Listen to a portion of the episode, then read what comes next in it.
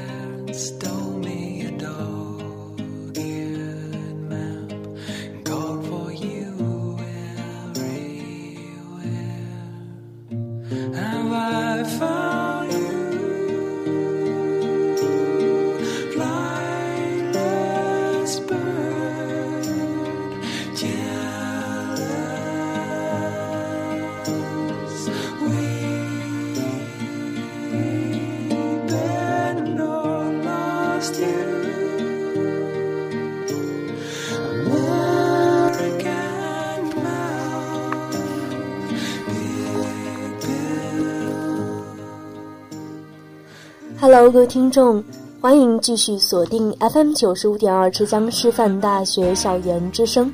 那么，在北京时间的十七点三十三分，这一节是由宜家和你相聚的读书吧。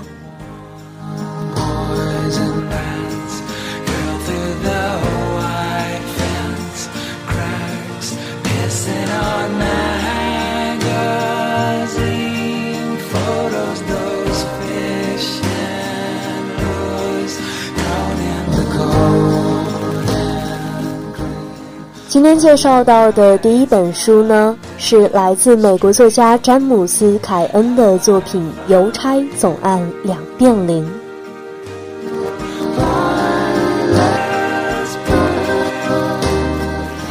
那其实用两个词语来形容这本书的话，第一个就是黑色文学，第二个就是硬汉派。那么什么是硬汉派呢？那硬汉派中的硬汉的英文原文为 hard boiled，直译呢过来就是冷酷无情。那它的字面意思就是煮的很硬。所以《纽约时报》书评论《邮差》这本书的时候，称它为煮了六分钟的蛋。那么我觉得这是一个非常可爱的比喻。究竟一个六分钟蛋的口感如何呢？我们待会儿一起来品尝一下。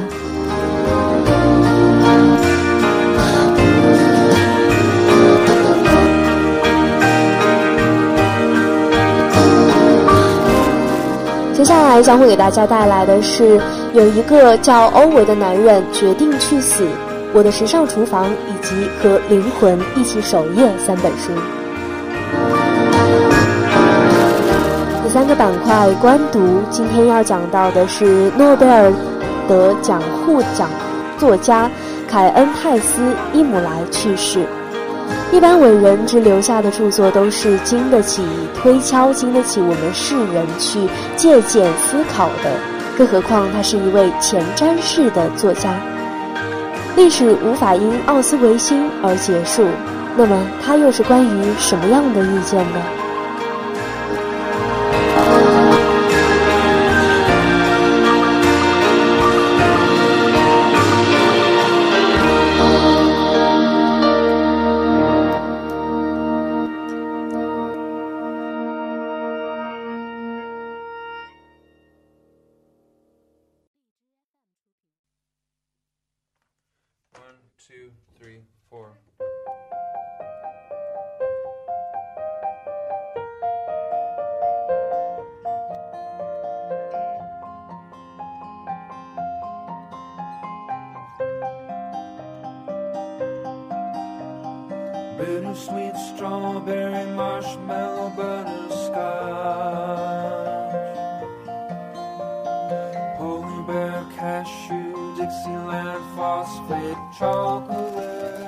第一本书刚刚也是提到了是关于黑色文学的那么首先要领略到的呢就是黑色文学的独特魅力来自美国作家詹姆斯凯恩的作品邮差总按两遍铃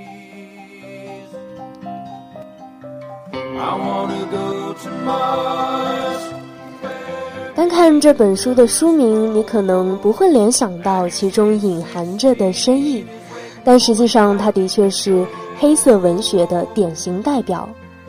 作者试图用一种漫不经心的口吻、简洁利落的叙述方式，带着或许只有当事人才能察觉到的绝望，表达出他对人性和生活的质疑。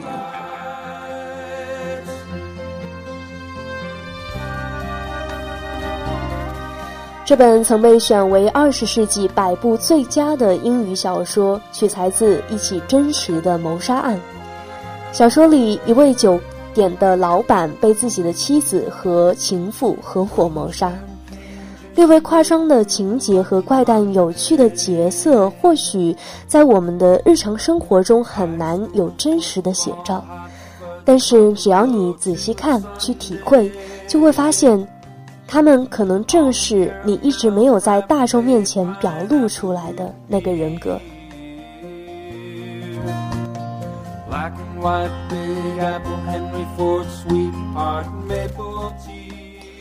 我不知道我干嘛把门锁上了。嗯，我也忘了打开。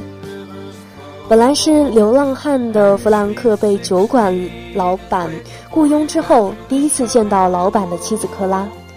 这短短的两句话里，包含了男女勾搭的一切秘密。即使没有上下文的背景，明眼人也能一眼看出两个人的心照不宣和各怀鬼胎。口是心非的乐趣和互相试探之后的猜疑，是两人背叛之爱的起点，也是所有罪孽的源头。一番密谋之后，两个人决定杀死男主人之后私奔。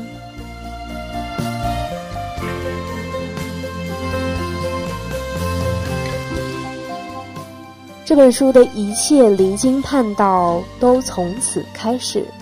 或许酒馆老板是幸运儿和糊涂虫的合体，第一次谋杀竟然在毫不知情的情况下让他侥幸逃生，却在第二次堪比闹剧的谋杀案中意外身亡。极具讽刺的是，连弗拉克和克拉都没有弄清楚杀人的过程，这也为他们后来的互相怀疑埋下了种子。当然，两人为此遭到了审判，但是审判却和谋杀一样荒诞。由于当时民法的条款让他们逃脱了刑法的制裁，而这也算是一种讽刺。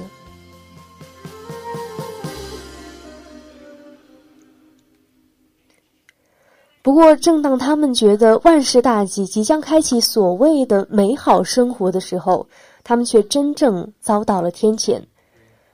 上帝又让他们出了一次车祸。他们上次以伪装的车祸杀掉了老板，这次真正的车祸又把怀孕的科拉·弗兰克双双送上了绞刑架。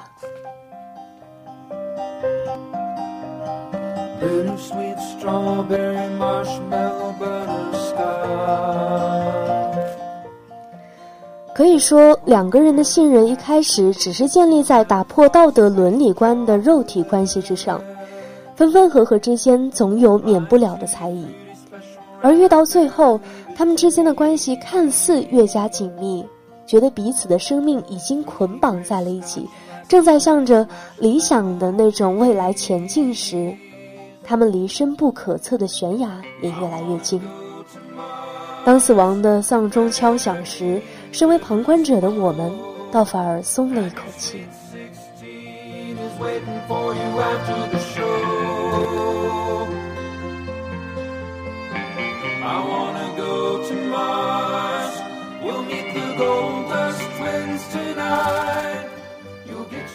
阅读过程中，我们不难发现，小说通篇的表述都非常的口语化，全文只能找到几个简陋的比喻。当然，这并不是因为作者的文笔有限，而是因为是第一人称叙事，语言的简陋也能侧面体现叙事者思想的粗俗。弗兰克本身是个流浪汉，既没有道德底线，也没有价值观念，既懒得规划，又能随遇而安。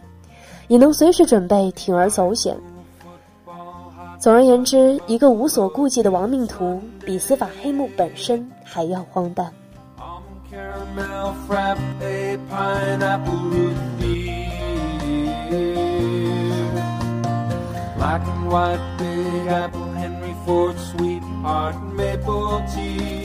其实我和很多人一样，在第一次看到这本书的书名的时候。一直都想不出来，它到底是，呃，和我们刚刚讲了那么多的一个叙事有什么关系？但是这一点呢，也是要在你看完整本书之后才能了解它的一个更深层次的一个含义。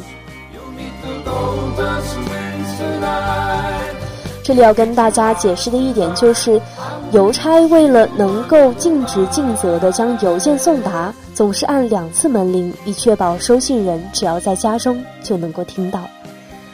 具体的与他的故事之间的联系或者各种方式，当然要你自己在书中进行一些解读。其实答案并不难。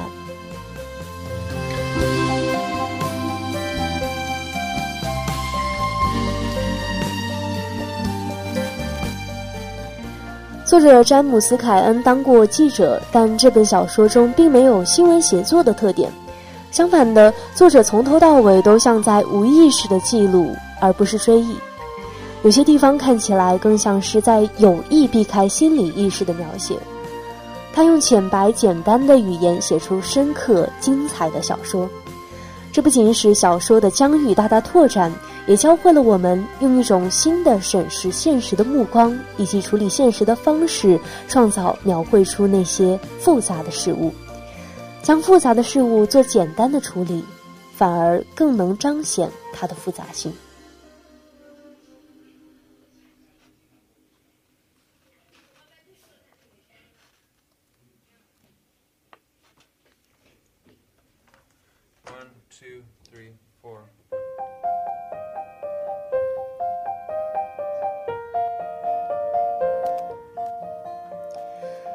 爱与死，哪个更冷？在这个选择题里，满是陷阱和伏笔，每个选择都可能置人于万劫不复的死地。在小说中，尽管所有角色最后的结果都如此惨烈，但也正是黑色文学的魅力所在。命运总有它最荒谬的一面，然后以戏剧性的方式暴露无遗。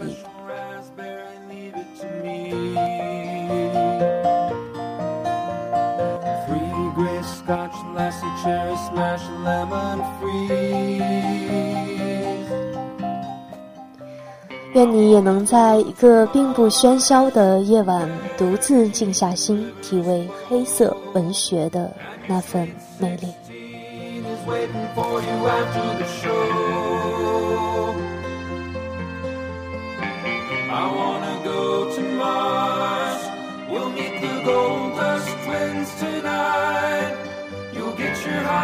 美丽。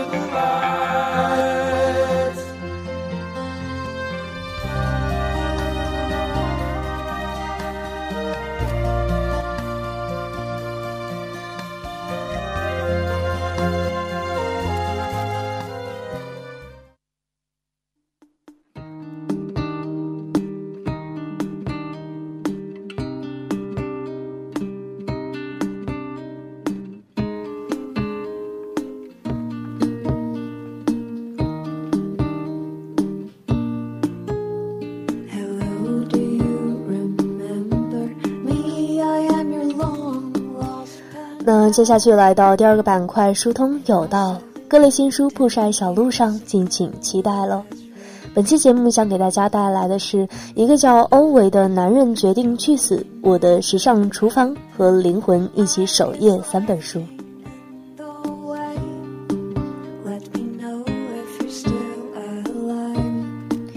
一本书来自遥远的国家瑞典，作者是弗雷德里克·巴克曼。乍看标题，你可能会觉得这是一本绝望的求死之书，一个叫欧维的男人决定去死。然而，细看小说就会发现，他描写的绝非是求死，而是某种意义上的求生。这是一个看起来远离人世、孤僻、暴火。脾气火爆的老头，渐渐被人群所接纳的故事。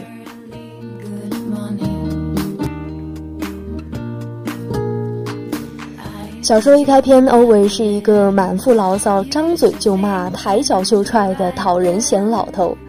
他存在的意义似乎就是和所有的人过不去。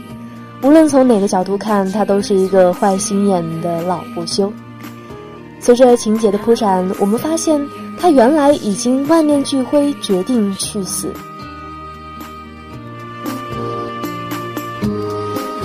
但这位来自瑞典文坛的知名作家却紧紧地抓住这个讨人嫌，一路写了下去。所以我们后来得以发现，这个又臭又硬的坏脾气的躯体里，竟然藏着对亡妻的一腔柔情。这柔情有多浓，他赴死的决心便有多强烈。之后，越来越多的人物加入，我们发现这个糟老头子一点也不坏，甚至有那么一点点善良。而按照这样的套路发展到最后，欧维先生简直就变成了一个大圣人。小说并没有揭露什么深刻的人性，也基本没有反映什么复杂的社会问题。他在叛逆、愤怒、绝望的外衣外，走的其实一直都是温情路线。所以看完这本书，你会发现生活中有很多不如意的事情，背后也许带给你还是美好的。总的来说，这是一个关于怪老头的温情故事，这是一场人与人之间的迷人相遇。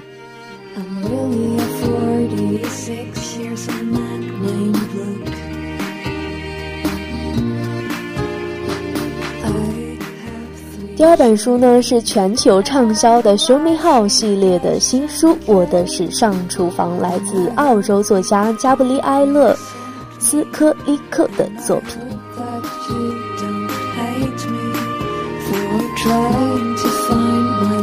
个人觉得这本书是非常实用的，因为呃，很多女生或者是男生啊，当他们走上工作岗位或者以后成家的时候，肯定很多。食材啊什么的都要自己处理。当你开始考虑这些问题的时候，那么有三样东西你不得不考虑哦，就是第一个是甜点，第二个是主食，第三个就是制作的餐具了。那之所以提到这三点呢，是因为《我的时尚厨房》这本书都能为你一一解答。不会做饭吗？这里有你踏进厨房前需要知道的一切。我的时尚厨房是一本国际化的厨房烹饪的大全，书中全面提及了有关厨房和厨艺的知识，既有五花八门的厨房技巧，也有近五百种食物烹饪方法。读者们只要查看描述精准的图解。依据简单可行的说明，便可以自己完成一道菜，烹制出色香味俱全的美味佳肴。作者加布里埃拉·斯科利克是一位经验丰富的厨师、面包师，目前生活工作在维也纳。这本书中，他把自己多年积累的一些厨房知识和经验，通过需要了解、准备、不开火的烹饪。煮、烤、炖、炒和煎炸、烧烤、烘焙、预制、保存、酒水等十二个章节展开，同时呢，穿插了大量设计风格的插图，表达出简明的制作步骤与厨房的小常识。虽然我还没有去看这本书，但是我略略的看了一下它封面的，嗯。关于各个板块的介绍，就觉得它是一本非常有趣的书。比如说，像布置一张完美的餐桌，餐桌，以及全世界都在吃什么。另外，更文艺的还有怎样雕一朵美丽的萝卜花和怎样猜石榴。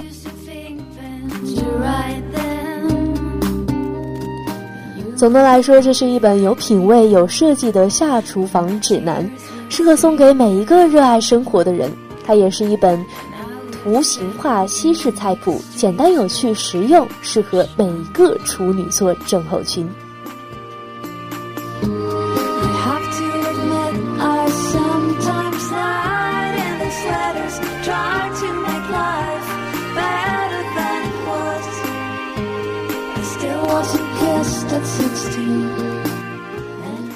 第三本书和《灵魂一起守夜》这部短篇小说集，他从一个医生的角度写了行医二十余年的所见所闻，其中泪笑掺杂，悲喜交织，有冒险违规用偏方从死亡线上拉回病人，却受到院方处分的人情味医生，当然也有很多，嗯，不是很乐观的病人。在这本书中，我们可以看到有很多温暖而又悲壮、细腻却又震撼的故事，带给我们各种感触。每一个写作者都应该有自己的专业领域或者从业背景，这会让他在写作的时候有着异于我们普通人的味道和专业。那作者于建新就做到了这一点。他作为一个行医二十多年的临床医生，业余时间笔耕不辍，写成了不少的作品。那他也在人性与现实、灵魂与肉体的博弈中，用手中的笔把恶推下深渊，将善升华而超世脱俗。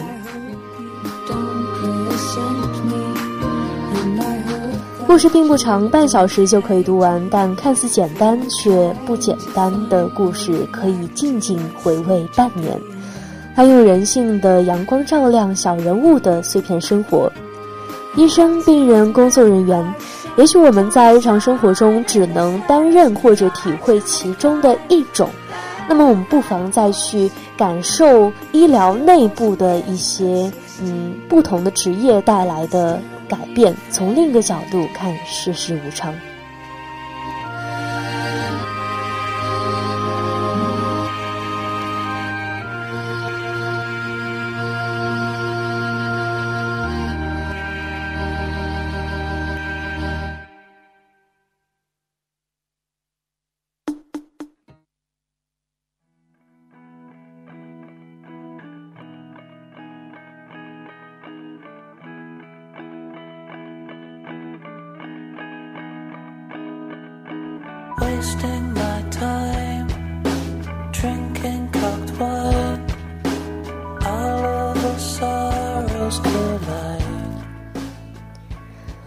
就在上个星期，诺奖获得者匈牙利作家凯尔泰斯伊姆莱去世，享年八十六岁。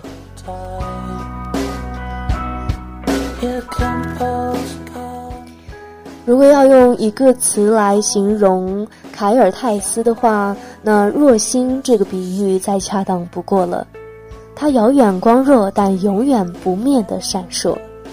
他的四本书《英国旗》《另一个人》《命运无常》和《船夫日记》的中文译作，每本只印了几千册，很快就被埋没在书海里。不过，即使十年过去，还有一些读者一直在默默的咀嚼。他的书就是这样，看懂了的人会因为在他的书中找到了和自己心灵共鸣的声音而激动不已，而看不懂的人也很多。他们不理解作家一辈子为什么只写奥斯维辛这一个题材。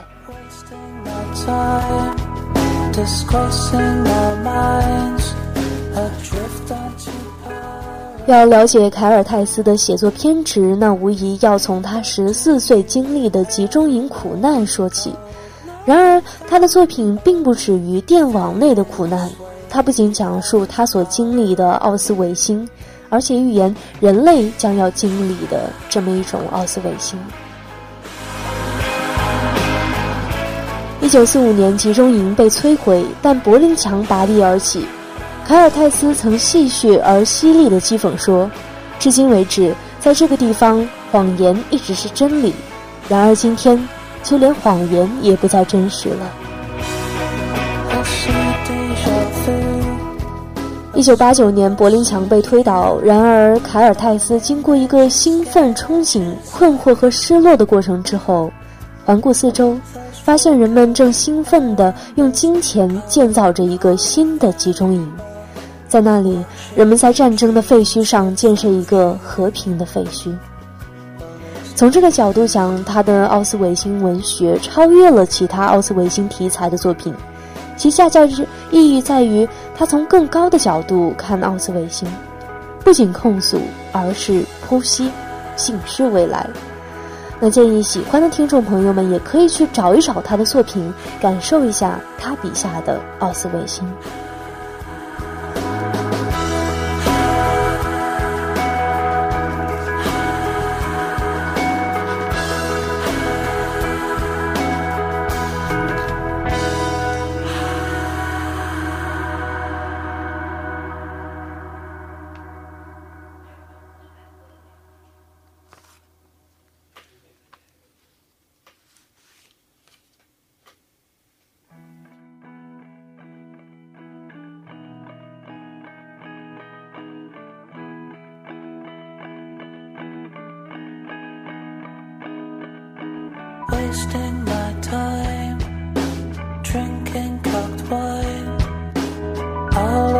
So.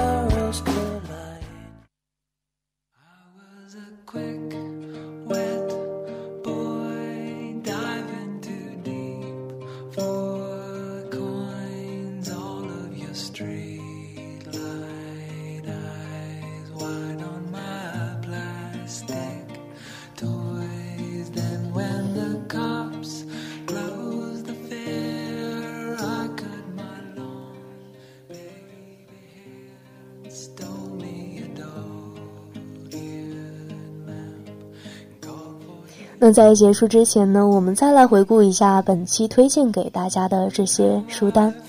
第一本书来自美国作家詹姆斯·凯恩的作品《邮差总按两遍铃》。接下来的三本书分别是一个叫欧维的男人决定去死、我的时尚厨房和灵魂一起守夜三本书。最后，我们谈到了诺贝尔获得奖作家凯尔泰斯·伊姆莱的去世。那有喜欢他奥斯维辛方面的书籍的同学，可以去多多的了解一下。本期的读书吧到这儿就结束了，我是一佳，我们下期再见，拜拜。